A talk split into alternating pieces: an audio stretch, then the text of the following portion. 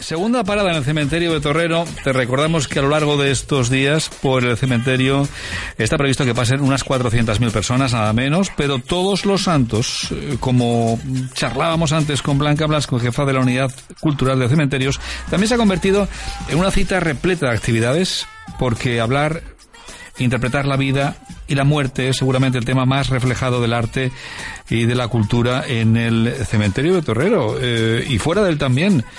Oliver Vilaín, ¿qué está pasando? ¿Qué haces? Hola de nuevo. Pues estoy asistiendo, Paco, buenos días de nuevo, al que va a ser un entierro, un entierro de miedos. De miedos. Sí, es una Sí, sí, sí. Mm. Es decir, eh, es una actividad de atrapavientos. Eh, ese colectivo eh, que promueve la literatura, escribir, que promueve leer y que ha querido aquí organizar esta, esta actividad que nos van a contar ahora mismo. La verdad es que están aquí sentados sobre unas pues toallas, aquí en, en, en mitad del césped en el cementerio de Torrero los estoy literalmente interrumpiendo ya pido disculpas. Manu Durán, ¿qué tal? Muy buenos días. Buenos días, Oliver. Eh, ¿qué, ¿qué, hacéis aquí sentados tranquilamente en el Día de Todos los Santos en el cementerio de Torrero? Estamos aquí empezando un taller que se llama Cementerio de Miedos, que está dentro de lo que sería la campaña Yo leo en Zaragoza, Yo leo Zaragoza, del Ayuntamiento de Zaragoza, y donde el cementerio, en este caso de Zaragoza, nos ha cedido un espacio muy especial y realizamos un taller en el que enterramos literalmente nuestros miedos. Eh, las participantes de, los participantes del evento van a escribir sobre un, un papel que lleva unas semillas y eh, después enterraremos esos, esos miedos aquí en el mismo cementerio. Eh, hola, buenos días. Disculpen que les he interrumpido. ¿Alguien tiene miedo a hablar delante de un micrófono en la radio en directo? Sí. Pues los vamos a enterrar esos miedos ahora mismo. En eso consiste. De hecho, me voy a acercar a, a uno de los participantes. Si no me equivoco, te he escuchado. Eres Miguel Durán. Miguel, eh, Miguel Clavero, perdona. Sí. Acabo de, quitarle el, apellido a Manuel. Miguel, eh, tú decías que tienes una vinculación con Torrero, concretamente. Eh, sí, vivimos en Torrero y nos coge el cementerio cerca y a través de la Junta de Cultura normalmente suelen hacer actos aquí y acudimos a ellos. Entonces, ¿por qué has venido concretamente a esta actividad o cómo te has enterado o qué pretendes de ella? Pues pretendo, en cierto modo, exorcizarme a mí mismo a través de la literatura escribir, básicamente, que es lo que de mi afición.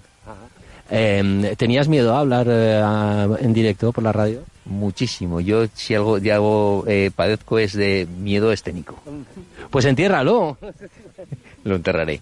Espera que me consta que tu hijo está también por aquí y ha dicho una cosa muy interesante. Hola, ¿cómo te llamas? Diego. Diego, eh, ¿tú concretamente por qué has venido, Diego? porque me suman nota en la asignatura de lengua. vale, porque esto, esto sirve para sumar puntos, ¿no? Sí.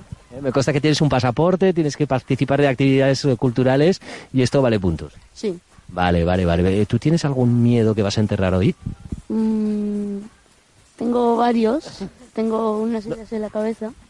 Vale, vale. No, no te las voy a preguntar, que esto es algo muy íntimo. Sí, eh, muchísimas gracias. Y, y tengo otro participante que decía que eh, su miedo es que no tiene ningún miedo. Que no, por lo menos no lo identifico así a, a bote pronto. Entonces tengo que dedicarme a pensar un rato a ver si tengo algún miedo. Vale, vale. ¿Miedo a la radio tampoco? No. nada, nada, pues, pues perfecto, perfecto. Bueno, muchísimas gracias. Y, y, vuelvo a Manu, vaya forma de interrumpir aquí la actividad. Vamos a pensar que forma parte de la actividad. ¿eh? eh, podríamos también leer algunos de los miedos, ¿verdad? O algunos de los textos que habéis recopilado, ¿verdad, Manu? ¿Qué, qué, qué textos son? Pues mira, tenemos a, a Carver, tenemos a Galeano y tenemos a, al, al gran Cortázar. Y si quieres, mira, yo creo que algún voluntario te puede leer. Eh, vamos a empezar por aquí, por ejemplo, si quieres. Venga, por, por Eduardo. Venga, ¿quién lee? ¿Quién lee, quién, quién lee Miedos de, de Galeano, por ejemplo? Venga. Léeme un miedo. Vamos allá. A ver, me habéis dicho que tengo que leer de Galeano, vale, allá voy.